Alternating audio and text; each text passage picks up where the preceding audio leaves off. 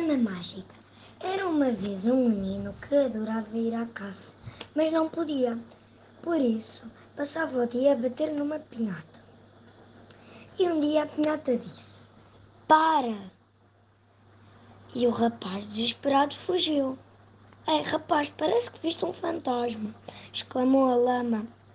O rapaz, percebendo que a lama era amigável, aproximou-se e disse: Desculpa por te ter batido, disse ele, sentindo-se culpado. Ok, mas tira-me daqui, disse a, a lama, apressada. Quando a lama saiu, o rapaz ficou amigo dela e tornaram-se inseparáveis.